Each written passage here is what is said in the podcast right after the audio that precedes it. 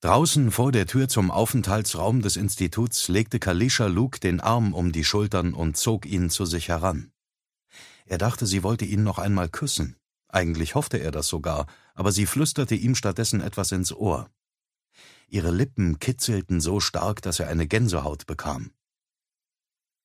Du kannst reden, worüber du willst, bloß sag nichts über Maureen, okay?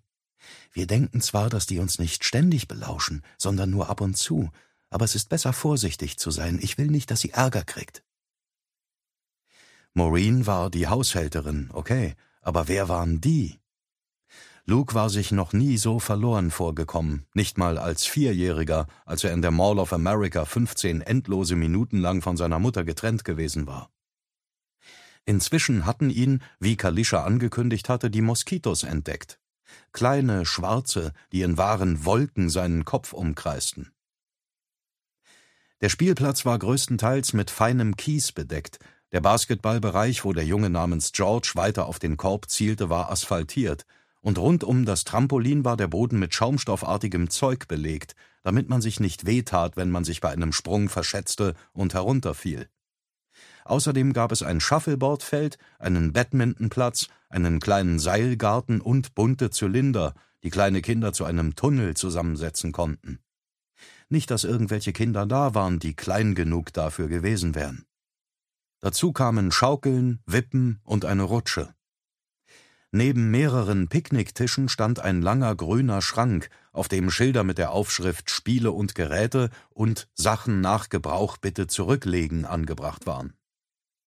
Umgeben war der Spielplatz von einem mindestens drei Meter hohen Maschendrahtzaun. An zwei Ecken sah Luke Kameras, die alles im Blick behielten allerdings waren sie so verstaubt, dass man sie sicher eine ganze Weile nicht gereinigt hatte. Hinter dem Zaun war nichts als Wald, hauptsächlich Kiefern. Nach der Dicke ihrer Stämme schätzte Luke sie auf ungefähr 80 Jahre.